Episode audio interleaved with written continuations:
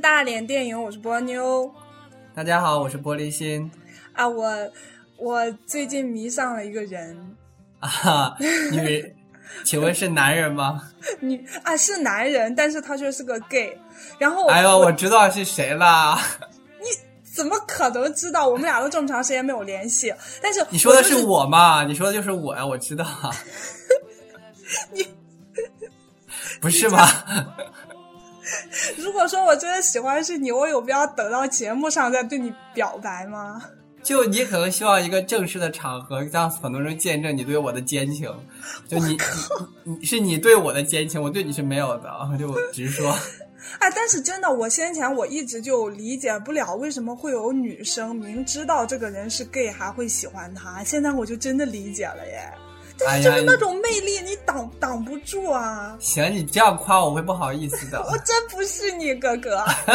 你为什么会喜欢这样一个人啊？因为就是我最近在看，你不是先前一直很推荐我看《奇葩说》吗？先前没有时间嘛，然后这两天就卧病在床，然后就没事的看一下，然后就瞄瞄上了其中一个小鲜肉。我说到小鲜肉，你就知道了吧？谁呀？你说来听听看。姜思达啊！我操！我你知道那脑海中就那几个人名单，我就在想说应该不会是他吧？可是没想到竟然还是他，好吧？就是看到他那个样子，就是很想捏捏他的脸。哎呀，我算了，我们今天的话题是什么？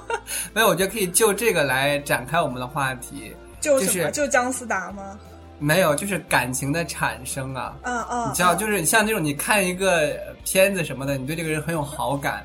然后我觉得这可能好感是感情的这个基础，对吧？对。那这个基础延伸到最后，我们今天就要讲，就是说有了这个感情的基础以后，面对着长久的距离，异地恋要怎么办？哦，就是异地恋。我们主今天的主题就是异地恋。那你觉得异地恋怎样呢？我觉得你跟姜思达是不可能的。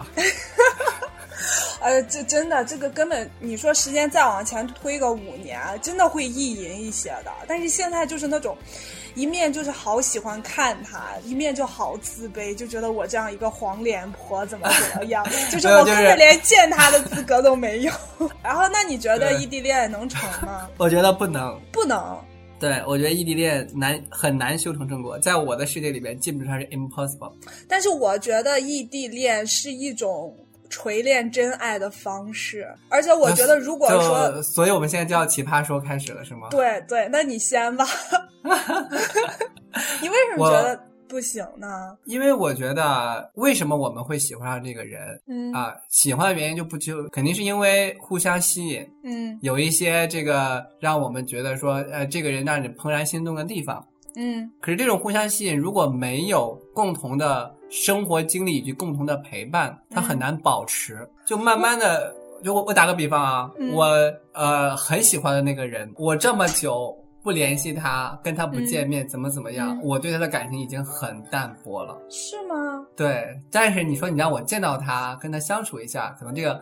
这个感觉会回来。可如果说这段时光啊就这样子走下去，嗯，不会什么样子的波折了。我就已经知道说这段感情已经死了，我可以这样给他给他下一个注脚。你知道你为什么举你这个例子是非常非常失败的吗？因为因为我是单恋，对，因为你不是爱异地恋，好不好？我就马上就要举一个异地恋的这个例子。我的第一次的就是明目张胆的 要跟这个人在一起的这个故事。嗯，他在西安，我在开封。嗯嗯，然后我们也每天打电话，嗯，但是异地恋有一个很大的问题就在于，哎，我们好像提过啊，就是我有一些及时的当下的一些心绪跟一些感动或者一些波澜起伏的一些思潮，想要跟你分享得到共鸣的时候，你不在，我可能给你发个信息，你跟我说啊，我就你没有回我啊，N 久以后你跟我说啊，我这段时间在忙，可是那个感觉那个 moment 没有了就没有了。可是等他看到的时候再给你回一遍，你不就是又重温一下当时的幸福吗？不一定哦，这又不是说你那种，你知道那种那那个点，比如说我现在这段时间很我我我很难过，我很需要你的陪伴跟安慰。然后我给你打电话，然后你很忙，你有空怎么怎么的啊？你没有空，然后我给你发信息，你没有回。好，后来我自己调试好了，过去很久我 OK 了。然后这时候你给我信息，你你给我电话，你说哎怎么了？我说啊，我就会说啊没什么，已经过了。我就也也不想再提了。那你知道，那这个时候这种事情长久的发生以后，感情自然会淡薄。为什么？因为我觉得有一个女的叫谁我也不记得了，反正一书还是什么之类的 琼瑶是，她就说过，感情里边最害怕的是什么？是让另外一个人就让对方失望，因为你这个失望就能让心冷了，心凉了。虽然我知道不是你主观愿望是这个样子的。可是客观情况造成的是这个样子的，再加上万一我身边有一个人无限的嘘寒问暖，对我各种体贴温柔，你明白，我很容易就会跑偏。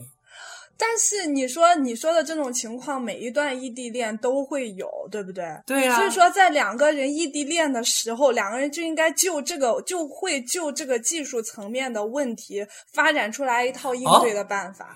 你觉得是技术层面啊？对，这就是技术层面的问题，因为你因为你每一段异地恋，你这个这个问题其实就是不能够分享幸福，不能够分享，呃，这个难过，这是这是首当其冲的一个问题。但是你要只要意识到，然后你们两个。人共同想一个解决的办法，我觉得就可以。我觉得你太理想化了，亲爱的。你你跟我，你真的要跟我叫板这个吗？我经历的基本上全是异地恋，好不好？来呀，Come on baby，拿出你名媛的范儿。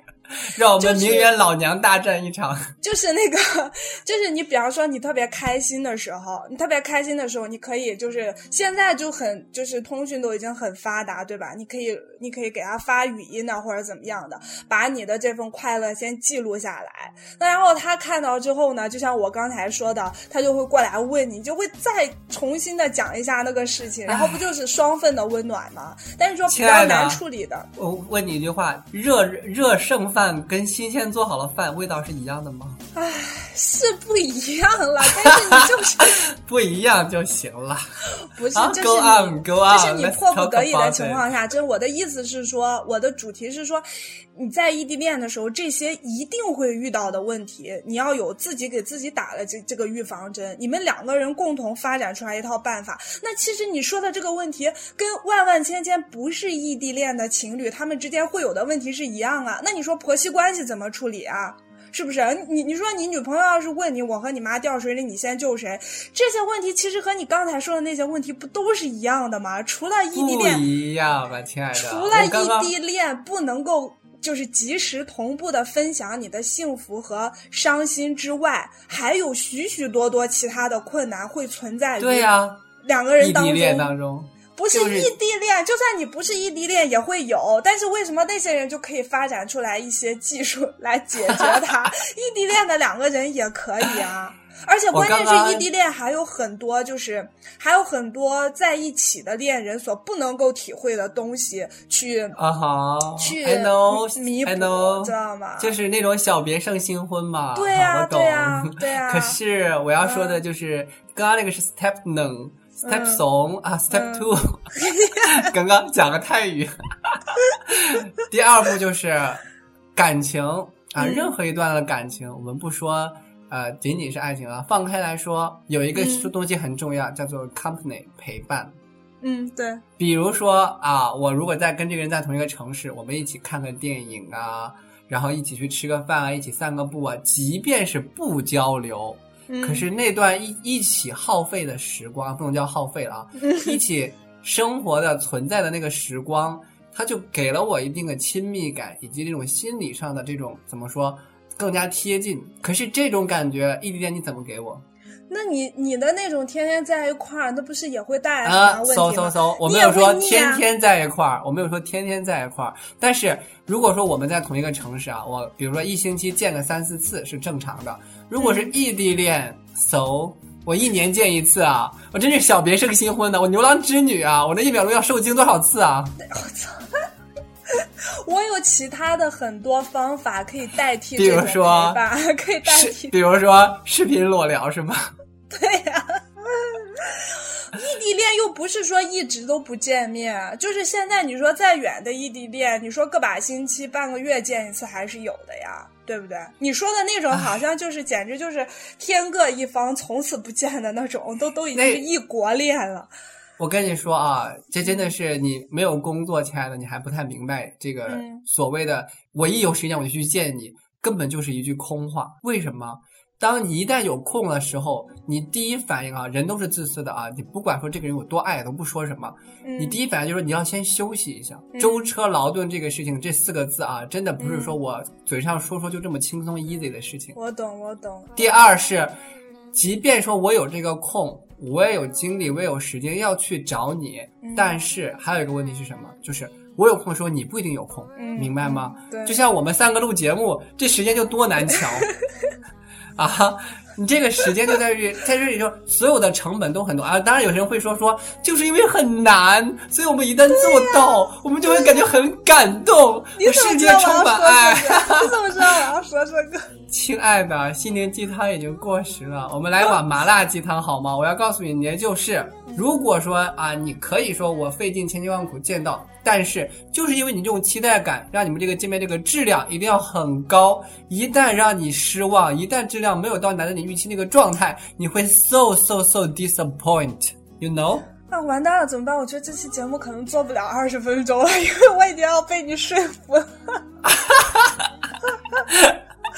没关系因为你看不到我，我在这边真的就是情不自禁的一直在点头点头，我 就嗯嗯，对对，所以你看我说是不是对？就是异异地恋有很多问题，最大问题我刚刚说第一步就是我们没有办法及时分享，嗯第二步我没有办法进行那种生活伴侣这样的陪伴，就我们无法建立那种很亲密的心理关系。对还有第三个问题就是什么？嗯沟通不畅，为什么？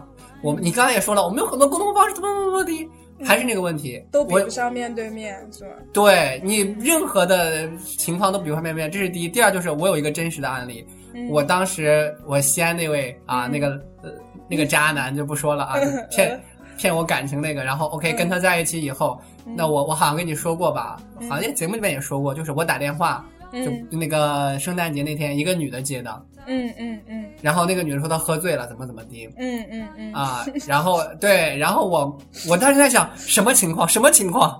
我懂我懂我懂。可是你当下得不到这个回应，嗯然后我后来就又联系上他，又追问的时候，他就开始啊，他可能也不太知道这个情况之类的吧，他就说是我朋友怎么怎么地，你总会有一些疑影在那个地方，信任感太难建立了异地恋当中。你稍微那边有个风吹草动，这边就是波澜壮阔呀，你明白吗？我觉得不是因为异地恋的信任太难建建立了，而是说你举的这个例子，你们的这个异地恋本来就没有任何感情基础，你连感情基础都没有的时候 No, no, no, no, no. 你说什么信任基础？哎，我我这会儿我哎，怎么胖米为什么不在我身边？那胖米跟他 胖米景嫂胖米跟她男友就是一个很好的例证。唉我现在我就想跟你说，你刚才讲的那 too 些。simple。人家已经要结婚了，拜托，他是我我周围我跟你我我跟你我眼所能见的恋爱时间最久的。结婚没关系啊，就是这些都没关系，因为我要说的是一个惨痛的现实，我要揭开人性的伤疤，让你见到嗯丑陋的一面。你想看吗？你还有更丑陋的吗？不是我丑陋，是人性丑陋。谢谢。不是，你给我你给我展开了人性，难道还有更丑陋的吗？对呀、有啊。那你继续。我们常常就说说那个你刚刚说的啊，是因为人不对，是因为没有感情基础。对如果你们一旦信任的话，你就怎么怎么地。对，可是我要跟你说，信任是一个成本很高的东西。如果我们一旦建立信任以后，很容易人们就变得盲目。我倒不说人们不应该怀疑，但是爱情里边绝对不能够完全的信任一个人，因为信任代价太高。为什么？是因为啊，真是人性的险恶面要出现了哦。嗯即便是啊，我嗯认识个很多所谓的感情坚贞的人，他们嗯就偶尔放纵一下的时候，你知道吗？嗯你能够理解说，比如说我去出差，嗯哼，哦，somebody 的 husband 好像在出差是吗 对他今晚就要飞走。对，OK。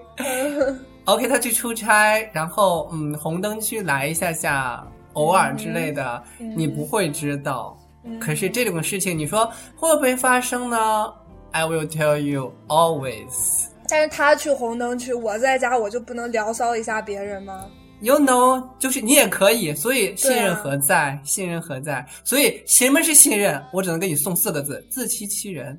大家就是睁着眼睛说瞎话，随他过就好了。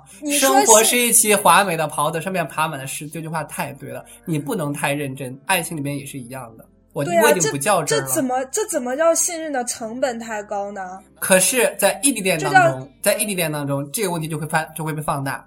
为什么？你任何人都希望自己的感情忠贞。如果你们俩天天在一起啊，那些磨合啊，那些性格，那些生活会磨平你这。你不管怎样，他这个人都是都会回来，怎么怎么样。但是异地恋当中有一个问题是什么？他会走，就是明白吗？危机感，对吗？对，然后就这些所谓的轻视你信任的这个，我们俩一直在一起，我知道有这些事情，我不在乎，为什么？男人还是我，他总是回，他总会回来的，回到我的生活当中。异地恋不会这样的，因为他会被别人拉走，你明白吗不就？还是说的没有感情基础吗？不是没有感情基础，有感情基础也是一样的。为什么？是因为这种长时间的这种危机感，也容易造成双方之间心理上一个失常。嗯，就为什么有些人在你的感情亏空的时候，对方也他也有很多感情亏空的时候，这样就是会有别人来填补他，他就容易被薅走，是吗？是的，一旦被薅走，你就知道异，这就是异地恋跟同地恋的不同。你同地恋你可以捉奸在床，异地恋你捉奸在视频吗？不是，你永远不知道，叫未知才最可怕。你永远都不知道他在那边搞了什么，当然他也不知道你搞了什么，对啊，这就是互相的嘛。所以要互相信任。可是异地恋的信任成本远远高于同地恋。我要说的就是为什么我觉得异地恋不能长久，就在于从客观和主观上来说，异地恋的成本都过高，所以我不建议，也不希望大家陷入到异地恋。但是如果一旦你要异地恋呢，怎么办？我觉得这个是我们可以给大家一个建议。我的建议是什么？异地恋的时候就可以多动用对过去的回忆和对未来的展望，然后你把啊你们的当下去分享的时候，有意识的过滤一些伤心的东西。这个啊伤心的东西可以留在你们见面之后来一发之后，互相依偎着的时候再去讲。那个时候真的 嗯就是因为女生，你说不管是谁给对方说一个难过的事情的时候，她最怕的就是得不到对方的心疼和温情，对不对？但是你啊来一发之后，你来说这个事情，你绝对会有你想要的效果呀。啊这这这两个人，男人抽着事后 烟，两个人依偎在一起，你就跟他讲说：“亲爱的，那个绿茶婊上一次又在老师跟前说 什么什么，我真的好伤心，哎呀，怎么哈？” 然后男的就会画面感太强。对呀、就会抚摸着你的头发说：“我的小宝贝儿，你真的受委屈了，哪天让我碰见他，老子弄死他。”就是哎呀，吐了！就是类似的，知道吗？因为你们有一个很好的基础，就是你们曾经共同有过的那个回忆。其实你们每次去呃，就是回忆的时候，不仅仅说是在增加你们在一起的幸福感，在强化你们的感情，其实也是在强调你们的这个基础嘛，对吧？嗯也也是一种责任和基础的提醒。然后，那你们展望未来的时候，就可以减少一下当下两个人异地的艰辛嘛。就啊，嗯我们几年后我们就在哪里哪里一起工作啦，嗯我们就可以怎么怎么样。哎，到那时候我们去逛宜家呀，买个什么什么样的家具啊啊之类的，就是类似的嘛。一个建议是什么呢？就是如果说异地恋最常面对的问题就是吵架嘛，啊，我啊觉得说。只要有一方啊，不管是男方还是女方，只要有一方在气头上，然后讲出分手这种话，你就什么都不要想，你就必须要立刻冲到他身边去。就是这个时候，就是不要想那么多成本什么的问题了。这个时候，嗯两个人见面真的才是最最重要的，绝对是一炮泯恩仇。但是你如果你如果就是觉得说对方在异地恋中一个崩溃的，不是崩溃啊，只是他有情绪的一个表征，他只是现在心情不好了，怎么怎么样，你把这个把这个事情想给他冷一冷过去，也许这次矛盾会过去，但真的会留下一个很大很大的疤。所以这是我的一个良心建议，就是异地恋只要吵架有一方说出分手两个字，立刻飞到他身边去，不要让这样的萌芽长成 参天大树。你有什么意见？我 听你里面就是就是各种一炮泯恩仇的故事。但是你真的没有办法，这个也是，这个也是异地恋唯一的情趣所在了，干柴烈火。我的建议啊嗯啊，我我我可以给这样一个建议，反面的给一些建议，就什么样的人不要异地恋？嗯啊，就是没有啊感情基础的人不要异地恋啊。这是肯定，所以这种人肯定是走不下去的嘛。哪些人不应该？第一啊，对于自己的性格，嗯，就是是那种特别粘人的人的，不要异地恋。对，就是没有依赖性人格，力对依赖性人格的人不要异地恋，因为你会特别难受，你受不了，嗯这是第一。对对，第二，年纪比较小的孩子也不要异地恋。我什么意思啊？我是说，因为我们。呃，比如说你大概现在只有个十七八、十五六啊，嗯这些年纪，呃，建议不要异地恋。为什么？因为这也就是分手的命，说句不好听的。啊，对对对，而且因为那个年龄荷尔蒙也很很对剧烈，啊花花是吧？花花世界 乱花，对乱花迷眼的事情太多了，你很难维持得了的。嗯，所以这些人也不要异地恋。对还有第三个就是刚刚工作的时候也不要异地恋，因为工作压力很大，是吗？对你根本就没有心力去维持一段感情，别说异地恋了，同地恋都很难维持呢。嗯嗯啊嗯然后还有最后一个忠告，就是如果说你们两个双方啊没有说想要就是走向未来的话，也不要异地恋。就是你只是想玩一玩，就不要异地恋了，不要浪费彼此的青春与时光。嗯嗯嗯你，看我这个建议都很中肯吧？我的建议就不中肯嘛，我那个更实用，好不好？因为 对，就是生理是心理的基础嘛。OK，那我觉得我们今天也刚刚好。那我们嗯今天对聊到这里，哎希望大家有情人终成眷属，不管是异地还是同地，都能够得到自己心中的幸福。然后最后最后，请让我在这个节目里再祈求万能的上苍赐我一段 美好的爱情吧。好，拜拜拜拜。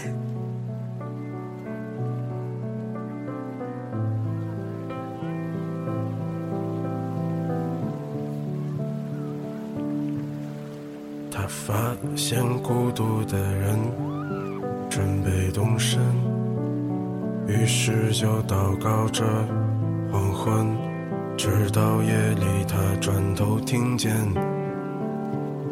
悲伤的午夜，一个善良的女子，长发垂肩，她已跟随黄昏。来临，翠绿的衣裳在炉火中化为灰烬，升起火焰，一直烧到黎明，一直到那女子推开门离去。他自言自语，在离这很远的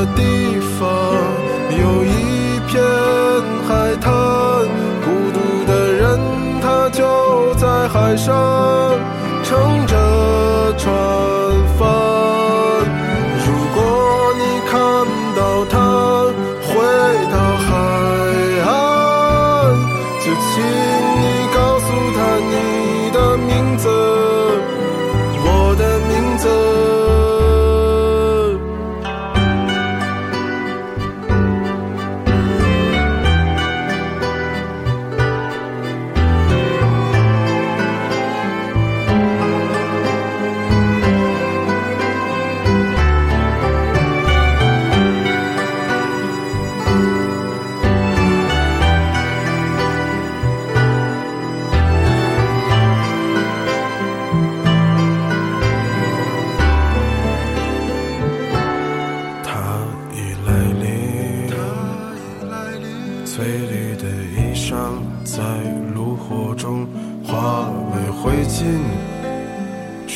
火焰，一直烧到黎明，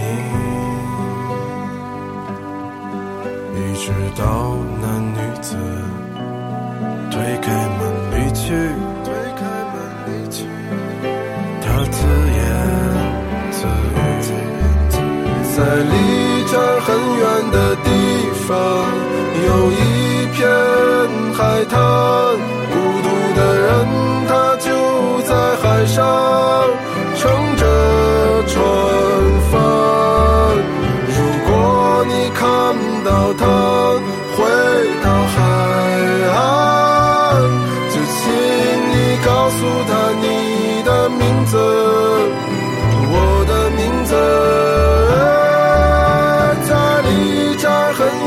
的地方。